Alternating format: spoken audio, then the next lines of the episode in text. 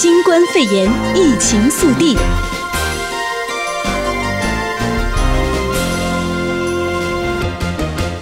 各位好，这里是凤凰全球连线，我是李科夫，继续关注全球新冠肺炎疫情。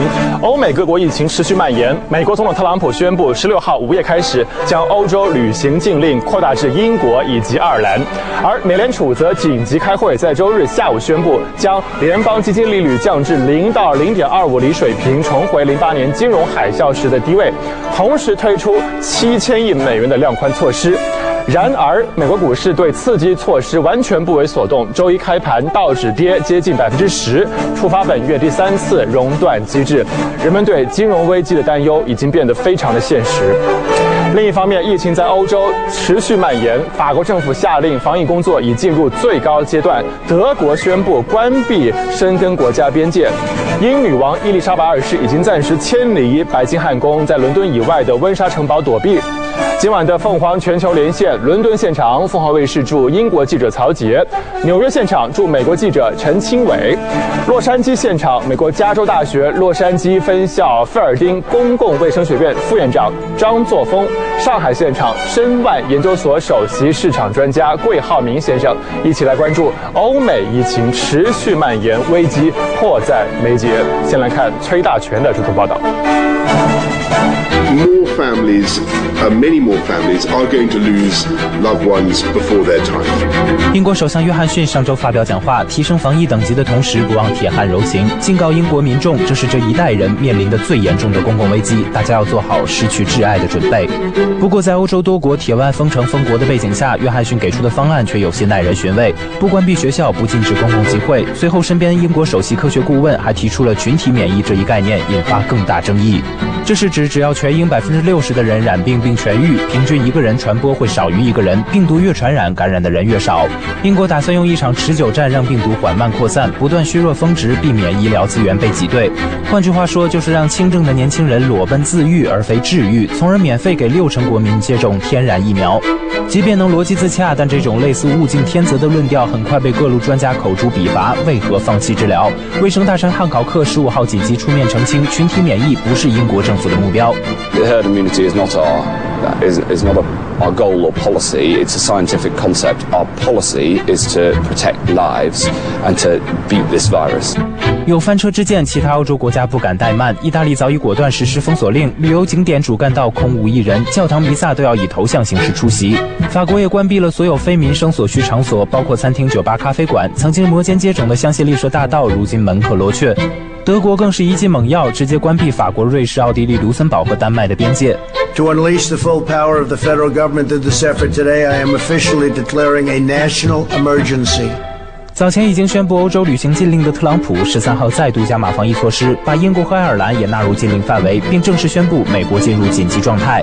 他本人更是罕见的连续三天现身记者会。美国疫情舆论正在迅速转向。纽约和洛杉矶先后宣布所有学校停课，关闭所有餐厅、酒吧、电影院和舞台，十四只能做外卖。美联储也紧急开会，突然宣布降息一厘到近乎零利率，重回金融海啸时的低位，同时释放七千亿美元的流动性，舒缓疫情对经济的冲击。It's really good news. It's really great for our country. 特朗普本以为出此重拳有助于缓解市场的恐慌情绪，但现实是当晚三大股指期货就下跌超过百分之四，再次出现适得其反的情况。人们担忧美联储已经弹尽粮绝，金融危机可能真的来了。如何评估美国应对金融风险的措施？如何解读欧美国家不同的防疫手段？如何看待全球防疫工作的前景？Relax, you're doing great. It all will pass. Relax, but how？怎么样放松呢？我们首先来有请一下在纽约的陈清伟。那么，清伟，我们看到，呃，道指今天开盘之后就下跌将近百分之十，触发本周第三次熔断机制，现在已经恢复了交易，情况如何？好的，客服。那目前呢，美股在今天早盘呢，事实上也是触发了今年以来的第三次的熔断机制。那目前来看呢，道指、标普白指数及纳指仍然是维持至少百分之八以上的跌幅。那么道指跌幅呢，甚至是接近百分之九，达到两千零五十四点。那么同时呢，在各行业方面呢，仍是金融板块目前是大幅的领跌，下挫超百分之十二。另外，原材料板块、能源板块、房地产板块的跌幅达到百分之十一。那么电讯、非必需板块以及科技板块是下跌近百。百分之十，其他的多数行业板块跌幅都在百分之八。而目前跌势最窄的是必需消费品板块，但是仍然也下跌超过百分之七。那原油期货目前也是大跌百分之八，黄金期货下跌百分之三点一五。而从盘面来看，目前跌势较大的有航空股和金融股，那包括美联航、达美航空等等，它们的跌幅呢都在百分之十五到百分之二十。而大多多数的大银行个股目前都是跌超百分之十。可以说，今天美股的反应呢，仍然是对昨天美联储行动的一个反应。但目前市场仍然是认为呢，昨天联储的这个动作是相当的紧急，并且动作幅度非常大，也引发了市场的恐慌。那么本来呢，市场是预计美联储会在本周的政策会议后是宣布降息，但这样的一个紧急行动是加剧了市场。对未来动态的一个不确定性，同时也是加剧了市场对联储货币政策效果到底能不能实现的一个担忧。那么另外呢，其实联储出台这样的一个宽松的政策和降息呢，也是比较关注信贷市场的整体的稳定性和流动性。那么也为了防止未来出现大量的破产、坏账等等情况来冲击美国的经济。那么就此呢，市场就认为联储可能已经就救市已经发出了一个火箭弹。那么接下来美联储可能不会再有。更多的政策可以对经济下行呢带来一定缓解作用的政策，所以说市场仍然是对未来非常大的不确定性前景下呢是非常的担忧。而上周五，其实美股已经对美国政府的一系列具体的措施呢得到一定的提振，那么市场已经看到一定的反弹。美联储这样大规模的动作令市场非常恐慌。客服。好的，谢谢秦伟从华尔街现场带来最新的消息。再来有请在上海的桂浩明先生。我们记得上周五啊，啊，特朗普推出了一系列经济措施之后，市场给出了正面的反应，是暴涨。但这一次美联储可以说使出了王炸，将利率降至零，但是市场会却出现了非常恐慌的状态，下跌到这样的地步。呃，您如何来理解呢？呃，我觉得这一次和前两次还有所不一样啊。前一次应该说同沙特这个和俄罗斯之间的油价这些因素有关，而这次呢，主要是指指向了一个新冠疫情。那么大家都清楚，有些像病毒啊、传染病这些事情，非靠人为的因素啊，这个是很难完全控制住的。所以特朗普采取了一系列的措施啊，包括这个和欧洲的断航等等，这客观上当然它有这样的必要性，但同时呢，也使得整个市场这个对。这个新冠疫情的担忧明显的升温啊，包括学校的停课等等，所以这方面的一个做空的动量啊，导导致它的担忧这个情绪，它是需要有一个释放。而在这个时候呢，联储采取了一个猛强、非常强力度的一个降降息措措施啊，也是降。这个实际上是这个零八年金融危机时候都这样，还没到了当时零八年经济危机时候的金融危机时候的水平，而且当时最大的降幅还没有现在这么大。那这样一种操作呢，给人的一种印象就是，似乎情况变得非常紧张，因为大家对市场反应往往是这样：当你采取某种措施的时候，我会预期你为什么要采取这样措施；而看到你采取措施远远超过我想象的时候，一定会去想，也许发生了我现在还没意识到这样一种情况。当这样一种情绪占了上风的时候，大家就看到也许情况非常紧张啊，很可能有些情况要超出我的预期，而且呢，你现在采取措施以后。现在能够打的牌基本上都打了啊，包括 QE 也在做了啊。那么在这种情况下，如果继续升温，我还有什么办法？所以这个就使得市场的恐慌情绪迅速的升温。所以在今天早间啊，这个北京时间今天早间的时候，亚太地区的股市就是全面的下跌，同时呢，指数期货也是出现大跌。所以，而且这当中呢。问题还在于这种情绪的恐慌呢，使得市场当中作为最基本的像金融股受到了直接冲击，银行股在盘前交易当中跌幅都非常巨大。嗯，那么这种恐慌情绪的蔓延，我们觉得可能是成为近期这个降息措施啊没有起到它预期效果，嗯，甚至反过来向它相反的。这样一个预期在发展的一个重要原因。嗯，利空出尽就是啊，利好出尽便是利空，在这里似乎是成立的啊。我们再来有请一下啊，呃，您就是如何来看待这个后市？现在疫情是远远没有见底，是不是可以说这个股市也远远没有见底？呃，应该说疫情从现在来看，疫情对股市的影响是非常直接的啊，因为这可以从两个层面来讲，一个它对经济的直接影响，这个。很多地方就交通中断，这个人员往来中断，这样对经济的影响，它将通过供应链等等的这个都反映起来。那么，如果说中国刚公布的一个一二月份的金融经济数据来看，这个重要的这些指标都下降百分之十五到百分之二十，那这种状况在中国反映出来，那么如果其他国家也都是有类似状况的话，那么很明显，这样一个经济上的一个倒退啊，或或者说出现一个衰退是很难避免。嗯，值得深思。其次呢，我们说还有，哎，这这是一个方面。另外呢，从从股市的角度来看呢，这个大家本来从中国市场来看，本来大家是靠着流动性在支撑在那的。那么从现在来看，这种流动性就不足以完全支持这种状况。所以，对中国投资者看到这个北向资金就大量的流出啊，港股通的沪港通、深港通资金大量流出，从海外市场因为什么情况也同样如此。尽管一方面你在大量的在投放流动性，但反过当市场没有信心的时候，嗯，它在各个资产板块当中，它需要做出一个重新平衡，需要手中拿更多的现金，而是而不再是去砸大量的风险资产。所以这种情况下，股市的下跌也就成为一种必然。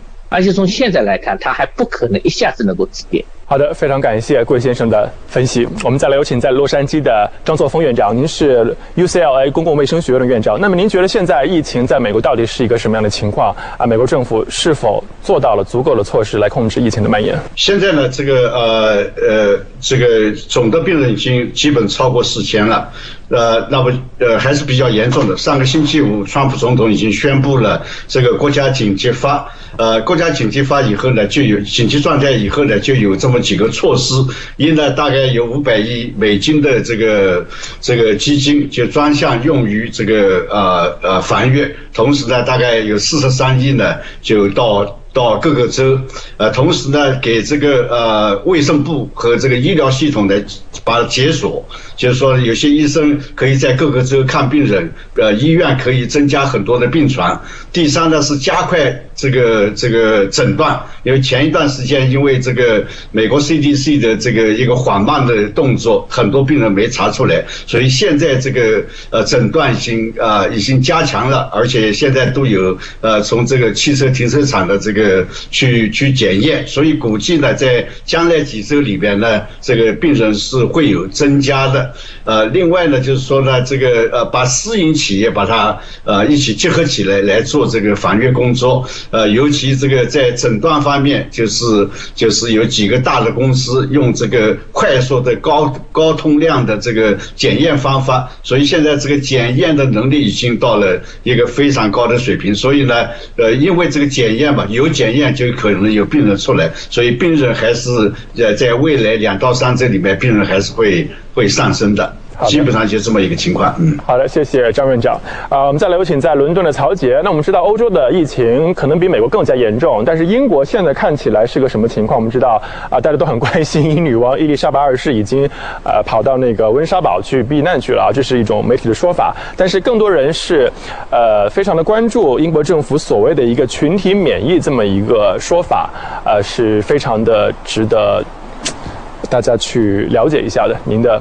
最新的消息，舍科夫。那其实呢，最近外界一直在关注英国约翰逊政府提出的群体免疫的说法。那其实，在上个星期，我们在首相府在关注这个记者会的过程当中呢，呃，当时呢，大家关注的是英国的公营部门是不是像是学校、医院会不会停课或者是裁减员工。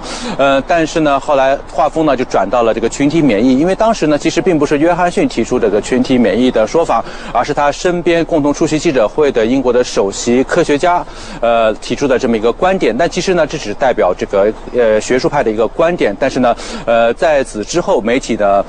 解读呢，就认为呢，约翰逊政府呢，已经为了这个应对新冠疫情呢，做了一个非常极端的准备呢，就是呃，看到呢，百分之六十的英国国民呢，感染上病毒呢，最后呢，实现全体免疫，那这样来可以减少成本，但是呢，呃，一些舆论就认为呢，这样的做法呢，实在是风险太高，所以呢，这个话题呢，一直持续到今天。